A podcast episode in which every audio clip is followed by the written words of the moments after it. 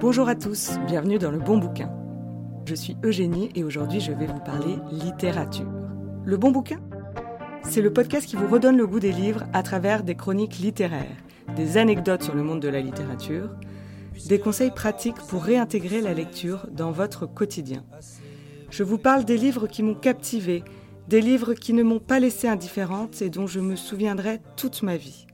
Je vous pousse les portes de ma bibliothèque peuplée de classiques et de romans contemporains, de gros pavés ou de petits livres de rien du tout. Vous êtes prêts? C'est parti. Et oui, ça y est. Halloween est passé, Maria Carrère reprend du service. La période des chants de Noël arrive à grands pas, celle des illuminations, du vin chaud et bien sûr des Secret Santa. Et le cadeau que je vais vous conseiller d'offrir, je vous le donne en mille, c'est pas une débroussailleuse, c'est pas un appareil à raclette, c'est pas un bon pour un flan coco courant janvier une fois que les fêtes seront passées. Non, Martine, c'était pas une bonne idée. C'est un livre. Parce qu'en offrant un livre, on encourage indirectement à la réflexion, à l'introspection. On procure une forme de transcendance à son offrande, on fait un peu oublier le temps d'un roman, l'équipe et les séries Netflix. Le livre, c'est aussi un produit relativement accessible. Pour moins de 10 balles, vous faites vivre à votre collègue, à votre frère, à votre tante, une épopée à travers la Méditerranée entière grâce à l'Iliade ou l'Odyssée, et sans polluer la planète. Alors il y a quand même une erreur à ne pas commettre, je prends le risque de vous déstabiliser en vous la dévoilant, je le sais, mais quand vous offrez un livre, je vous recommande chaudement de l'avoir déjà lu. Tout simplement car cela donne une âme à votre cadeau. Cela rend votre présent personnalisé. Quoi de plus intrigant que d'entendre de la bouche de Francis, le nouveau mec de Claire Tiens, je t'offre ce bouquin, il a changé ma vie. En offrant un livre qu'on a lu, on offre un petit morceau de nous. Une autre chose que je vous déconseille et qui pourtant est largement répandue, c'est d'offrir le prix Goncourt ou le livre dont tout le monde parle en ce moment. Déjà parce que vous risquez de ne pas être le seul à avoir pensé à cela, mais aussi parce que c'est assez impersonnel. On voit très bien ce qui s'est passé dans votre tête. Une heure avant la soirée de Noël entre potes, vous êtes allé en panique à la FNAC, vous avez pris le bouquin le plus visible de tous les rayons et vous avez embarqué le Goncourt. Je ne dis pas que ça ne fait pas plaisir, hein, mais c'est juste que si vous voulez faire un peu sensation, réfléchissez à un livre qui vous a bouleversé et offrez-le à la personne que vous avez pioché. Même si le livre est en poche et que ça fait un peu raccro, l'important c'est le texte, c'est l'histoire, c'est le voyage. Si vous voulez absolument dépenser de l'argent, ne vous inquiétez surtout pas, j'ai la solution. Vous pouvez tout à fait taper dans les beaux livres, les belles éditions comme l'édition de la Pléiade par exemple. Du coup, là, on est vraiment sur un autre type de cadeau, on est sur l'objet livre, et peut-être moins sur une histoire, sur un appel à l'évasion. Donc il vaut mieux en amont s'assurer que la personne soit friande de ce type de cadeau. Bref, pour toutes ces raisons, offrir un livre à Noël est une excellente idée. Mais il faut savoir lequel. Du coup, je vais faire comme si vous là, qui m'écoutez, comme si vous étiez mon ami à moi. Et je vais vous proposer au fil des prochaines semaines un livre à chaque fois que je pourrais vous offrir pour Noël.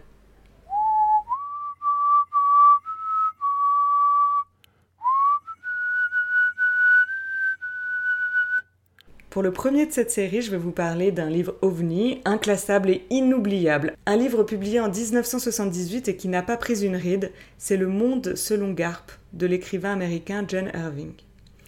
Le livre raconte l'histoire de la vie de Garp, de sa conception, très très étonnante, à sa mort. Je ne veux pas vous en dévoiler plus sur l'aspect conception. Ce que je peux vous dire, c'est que la maman de Garp, avec les moyens du bord, a fait un bébé toute seule, grosso modo. Je sais à quelle chanson vous pensez, malheureusement je n'ai pas pu la trouver en libre de droit, je vais donc seulement vous la laisser trotter dans la tête tout au long de cette chronique. Garp est donc élevé par sa mère, Jenny Fields, infirmière qui deviendra une icône féministe un peu contre son gré à la suite de la publication de son ouvrage intitulé Sexuellement suspecte. Garp grandit dans un monde où l'absurde et le tragique se côtoient constamment. Il devient écrivain comme sa mère, et ses œuvres, tout comme sa vie, sont empreintes d'une certaine bizarrerie. John Irving retranscrit dans le livre plusieurs passages des romans que Garp est en train d'écrire. On a donc des romans dans le roman. Déjà que le monde selon Garp est loufoque, mais ce qu'écrit le personnage lui-même est encore plus barge et déjanté. Garp et Irving possèdent tous les deux une part de folie en eux. Ils se ressemblent et on s'en rend compte quand on se penche sur la biographie d'Irving. En effet, l'écrivain naît dans le New Hampshire, je n'ai jamais su prononcer le nom, je suis désolée, Bref, vous avez compris, dans des circonstances qui font beaucoup penser à celles de Garp. Sa mère, Hélène, descendante d'une des plus anciennes et des plus distinguées familles de la Nouvelle-Angleterre, le met au monde hors mariage en refusant de dévoiler l'identité du père et de l'enfant. Hélène Winslow se marie plus tard avec Colin F. Irving, professeur à la prestigieuse Phillips Exeter Academy. John Winslow devient alors John Irving, prenant le nom de son père adoptif. Jusqu'au milieu du XXe siècle, Irving ne cherche pas à découvrir l'identité de son père biologique, il apprend beaucoup plus tard à 60 ans le nom de son géniteur alors que celui-ci est déjà mort. Le fait de n'avoir pas connu son père est à l'origine de l'un de ses romans, intitulé Je te retrouverai, et a marqué beaucoup de ses œuvres. L'émancipation des femmes, la lutte, le sport, et la vie universitaire en Nouvelle-Angleterre occupent une place importante dans ses romans et en particulier dans Le Monde selon Garp. Lorsque le téléphone sonna, il réagit avec une telle fureur qu'il jeta une poignée d'oignons dans la cocotte et se brûla la main avec l'huile qui commençait à brûler. Merde hurla-t-il. Il décocha un coup de pied au placard placé près du fourneau, brisant la petite charnière de la porte. Un annuaire glissa à terre et il le contempla avec des yeux ronds. Il versa en vrac les oignons et le basilic dans l'huile et baissa la flamme. Il passa sa main sous l'eau froide et, penché sur un pied à la limite du déséquilibre, Tressaillant de douleur à cause de sa brûlure, il décrocha le téléphone de l'autre main.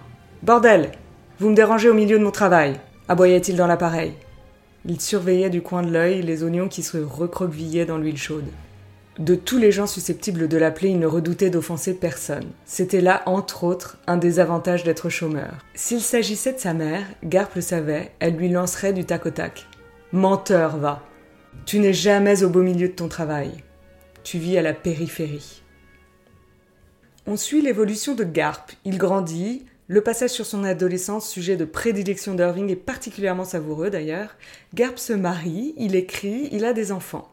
Ce qui est frappant dans le livre, c'est cette angoisse permanente qu'il a qu'un malheur arrive à sa famille, et notamment à ses enfants. C'est quelque chose de très bien senti et explicité, et je trouve que c'est très vrai, et que ça fait partie de la nature humaine quand on devient parent. Si Garp avait eu le droit de formuler un seul souhait, un souhait immense et naïf, il aurait souhaité pouvoir transformer le monde en un lieu sûr, écrit Irving. Outre Garp et Jenny Fields, le roman regorge de personnages hauts en couleur. Du travesti Roberta Muldoon à Elaine James, jeune fille qui a été violée et dont les violeurs ont coupé la langue pour l'empêcher de les dénoncer mais qui a réussi à faire entendre sa voix grâce à l'écriture, en passant par des écrivains torturés et des écoles au nom farfelu. L'humour surgit à chaque coin de page, parfois subtil, parfois grotesque, mais toujours teinté d'une profonde humanité. Quant à savoir ce qui est comique et ce qui est tragique, Mrs. Poole, le monde est en pleine confusion. C'est pour cette raison que je n'ai jamais compris pourquoi sérieux et drôle passent pour incompatibles. À mes yeux, c'est simplement en vertu d'une contradiction très logique que les problèmes des gens sont souvent drôles, tandis que les gens sont souvent et néanmoins tristes. Je rougis de honte cependant à l'idée que vous me soupçonniez de me moquer des gens ou de les tourner en dérision. Je prends les gens très au sérieux. En fait, je ne prends rien au sérieux, hormis les gens. En conséquence, je n'ai que de la compassion quand j'observe comment les gens se comportent et rien à leur offrir d'autre que mon rire pour les consoler. Le rire est ma religion, Mrs. Poole. J'admets qu'à l'instar de bien des religions, mon rire est assez désespéré. Irving explore avec une précision déconcertante les thèmes de la mort, du sexe, de l'amour et du destin. Il dépeint une galerie de figures fortes et indépendantes tout en questionnant les stéréotypes de genre. Elle partit d'un rire tellement idiot que Garp se sentit terrorisé. Il ne dit rien, et elle ajouta Je parie que vous pensez que ça me ferait le plus grand bien de me faire baiser. Pour être juste, il était rare que Garp pensât aux gens en ces termes, mais, Mrs. Ralph suggérant la chose, il se dit qu'en effet, oui, dans son cas, cette solution simpliste marcherait peut-être. Et je parie aussi que vous vous imaginez que je vous laisserai faire, dit-elle en le foudroyant du regard. À vrai dire, c'était ce que pensait Garp. Non, je ne pense rien de semblable, assura-t-il. Si, vous pensez que vous adoreriez ça. Non, fit Garp, en baissant la tête. Ma foi, vu qu'il s'agit de vous, j'y consentirais peut-être. Je vous le disais au début de cette chronique, Garp et sa mère, Jenny Fields, sont tous les deux écrivains, et le sujet de l'écriture est un sujet très important du livre. Garp tente tant bien que mal, tout au long du roman, de devenir écrivain en publiant plusieurs livres au fil de sa vie. Irving, dans le roman, se permet une petite critique du monde de l'édition, de ce milieu un peu pourri, dans lequel on n'hésite pas à mettre en avant des épisodes les plus horribles et les plus tristes de la vie de l'auteur, dans le but de faire acheter son livre. Irving tourne en satire les dessous du marketing de l'édition. John Wolfe était un homme habile et cynique. Il connaissait toutes les ficelles, entre autres les références autobiographiques dégueulasses qui incitent les lecteurs à se jeter parfois comme des chiens enragés sur une œuvre de fiction. Dans Le Monde selon Garp, on parle de l'écriture, de l'édition, mais aussi de la lecture. Il y a une phrase que j'aime beaucoup dans le livre et je pense pourrait être aujourd'hui applicable aux écrans. Dans chaque foyer où luit une télévision, il y a une personne qui ne lit pas. Globalement, vous verrez, il y a pas mal de punchlines assez chouettes dans ce bouquin. Conseiller matrimonial, songea de nouveau Garp. Pourquoi les boulots sérieux sont-ils toujours entre les mains de charlatans? Que pouvait-il y avoir de plus sérieux que le travail de conseiller matrimonial? Pourtant, il lui semblait que, dans l'échelle de confiance, un conseiller matrimonial se situait un peu en dessous d'un pédicure. De la même façon que beaucoup de médecins méprisaient les pédicures, les psychiatres ne maîtrisaient-ils pas les conseillers matrimoniaux? Quant à Garp, il n'y avait personne qu'il méprisait autant que les psychiatres, ces redoutables simplificateurs, ces voleurs de la complexité des êtres. Pour Garp, les psychiatres étaient des spécimens les plus méprisables de tous ceux qui se révélaient incapables de mettre de l'ordre dans leur propre gâchis. Ce qu'il faut retenir de ce livre, c'est que c'est un livre précurseur et visionnaire. Irving y parle de féminisme, de transsexualité ouvertement, alors qu'on est quand même en 1978. C'est absolument bluffant. C'est un livre d'une modernité étonnante. Et dès le tout début du roman, on comprend cela. En effet, il s'ouvre sur le fait que Jenny Fields fait son bébé toute seule car elle ne veut pas s'encombrer d'un mari. Garp, quant à lui, a été élevé donc par cette femme féministe de la première heure, et donc lui aussi est féministe, et on le voit dans le bouquin. Roberta Muldoon, de son côté, est sans doute le premier personnage transsexuel de la littérature. Je l'ai entendu de la bouche de François Bunel lui-même lors d'une interview d'Irving en 2018 à la Grande Librairie. Je pense réellement n'avoir jamais vécu des émotions aussi intenses et contraires en même temps en lisant un livre. On se retrouve à exploser de rire littéralement, hein, à propos d'une scène loufoque, et trois pages après, à pleurer sincèrement. Et même à s'en vouloir d'avoir pu rire d'une situation aussi dramatique, mais on ne savait pas qu'elle était aussi dramatique au moment où on en riait. Le monde selon Garp relate des choses d'une atrocité qu'on aurait du mal à les répéter, d'une violence telle qu'elle en devient comique. Le Monde selon Garp est un livre éminemment original. C'est un souffle de liberté. C'est rafraîchissant. C'est un livre très inspirant, complètement anticonventionnel.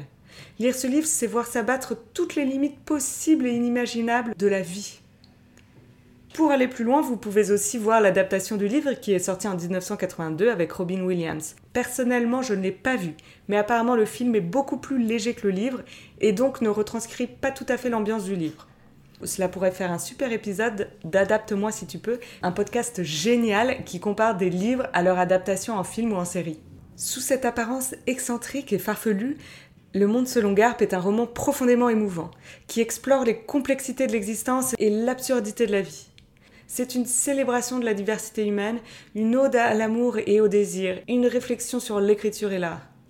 Ce livre, c'est une expérience littéraire enchanteresse un tourbillon d'histoires et d'émotions, un roman qui fait réfléchir, qui fait rire, qui fait peur, qui fait pleurer. C'est un roman entier qui vous embarque, qui vous bouleverse même.